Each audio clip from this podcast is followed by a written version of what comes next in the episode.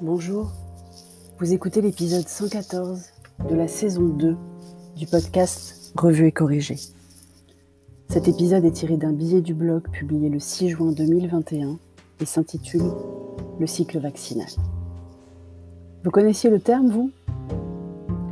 Je suis abonné sur Twitter à GRZ, c'est-à-dire Guillaume Rosier, le data scientist tout jeune qui a fait Covid Tracker, Vaccin Tracker et Vite ma dose, et qui va normalement recevoir la médaille du mérite à titre exceptionnel pour le remercier de toutes ses heures bénévoles pour des outils géniaux et une ouverture de la France à l'open data en bonne et due forme. Jusque-là, rien de nouveau, me direz-vous. Sauf que GRZ, il m'a appris aujourd'hui qu'il y avait un cycle vaccinal différent selon les personnes. Il y a un tweet que je mets dans le billet, que je vous mets dans les notes d'épisode, que je vous lis. Je ne comprends pas pourquoi les médias continuent de communiquer le nombre de personnes ayant reçu deux doses de vaccin. Ça n'a plus de sens. Exemple, au 3 juin, 11,7 millions ont reçu deux doses, mais 13,1 millions ont terminé leur cycle vaccinal. Le cycle vaccinal, donc. Si on détaille ce tweet un peu thread, en fait, on apprend que le cycle vaccinal dépend de plusieurs critères. Du vaccin déjà, puisque le Janssen ne nécessite qu'une dose ceux qui ont eu le Covid et à qui on ne propose qu'une seule dose, qui sont comptés en première mais n'auront pas la deuxième. Et à l'inverse, ceux qui ont besoin de trois doses, dont j'ai appris par ce tweet qu'ils existaient parce que pour les autres cas, je le savais. Mais même sur les cas que je connaissais, je ne m'étais pas posé la question. Je pensais bêtement, par exemple, que les gens saines ou les Covidés qui n'avaient qu'une dose étaient comptés dans les deux doses en fait. Mais non. L'administration est ne sont comptées dans les deuxièmes doses que les personnes qui ont reçu donc deux doses. Alors, comment on fait pour savoir combien de personnes ont terminé leur cycle vaccinal? Il semblerait, d'après les indications de tweet sous le tweet initial, que l'administration s'était rendu compte du souci et qu'ils ont donc rajouté la veille du tweet dont je parle le nombre de personnes qui ont terminé leur cycle vaccinal. Pas dans le tableau qu'ils communiquent aux journalistes, hein, dans un texte au-dessus du tableau, donc la probabilité pour que les journalistes et autres services de presse qui lisent en diagonale les infos les reprennent est quand même faible. Alors qu'on est à 12 millions de deuxième doses le 4 juin et 13,4 millions de cycles vaccinal terminés. 1,4 million de vaccinés en plus que ce qu'on croyait. Ça fait quand même 2% de plus, non? À cette période où on compare les moindres chiffres entre pays, rendez-moi les 2%.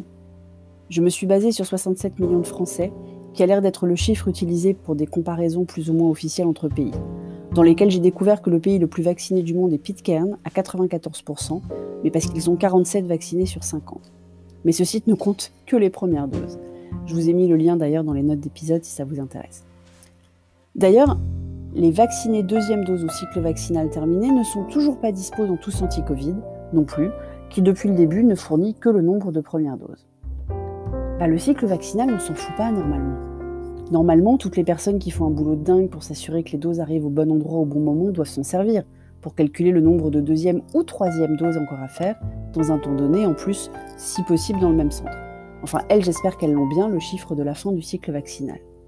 Pour nous, grand public, comme on nous appelle, je rappelle qu'on adore se comparer et qu'encore une fois, deux points, c'est bon à prendre. Si les journalistes et autres chroniqueurs qui se gaussent parfois de la lenteur de la France pouvaient nous communiquer les vrais chiffres, ça ferait donc du bien au moral. Et puis aussi parce que ça permet de mieux appréhender le reste à faire. Parce que bon, ne crions pas victoire trop vite, il reste encore beaucoup à faire. Je ne parle plus en termes logistiques comme au début, non. Là, je parle de celles et ceux qu'il reste à convaincre d'aller se faire vacciner pour qu'on puisse tous respirer sans masque en intérieur aussi. C'est comme avec Trump en fait. On ne pourra pas convaincre les illuminés menés entre autres par Bigard qui utilisent des comparaisons que je ne reprendrai pas ici tellement elles m'insurgent et je ne vais pas m'énerver ces dimanches. Mais je parle de tous ceux qui sont entre deux, qui hésitent, qui ont bien compris qu'ils avaient le choix du test PCR pour le pass sanitaire, hein, je le rappelle quand même, mais qui ont peur, qui ne sont pas sûrs que ce soit sûr. Eh bien en effet, on n'est pas sûr que ce soit sûr. On ne sait pas. Et quiconque vous affirmerait le contraire vous mentirait. On est sûr que c'est moins mortel que la Covid déjà.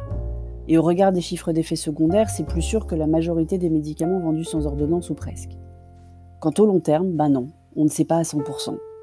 On pense que c'est ok, attention, hein, je ne veux pas insérer le doute, mais on n'a pas de preuve officielle avec 20 ans de recul.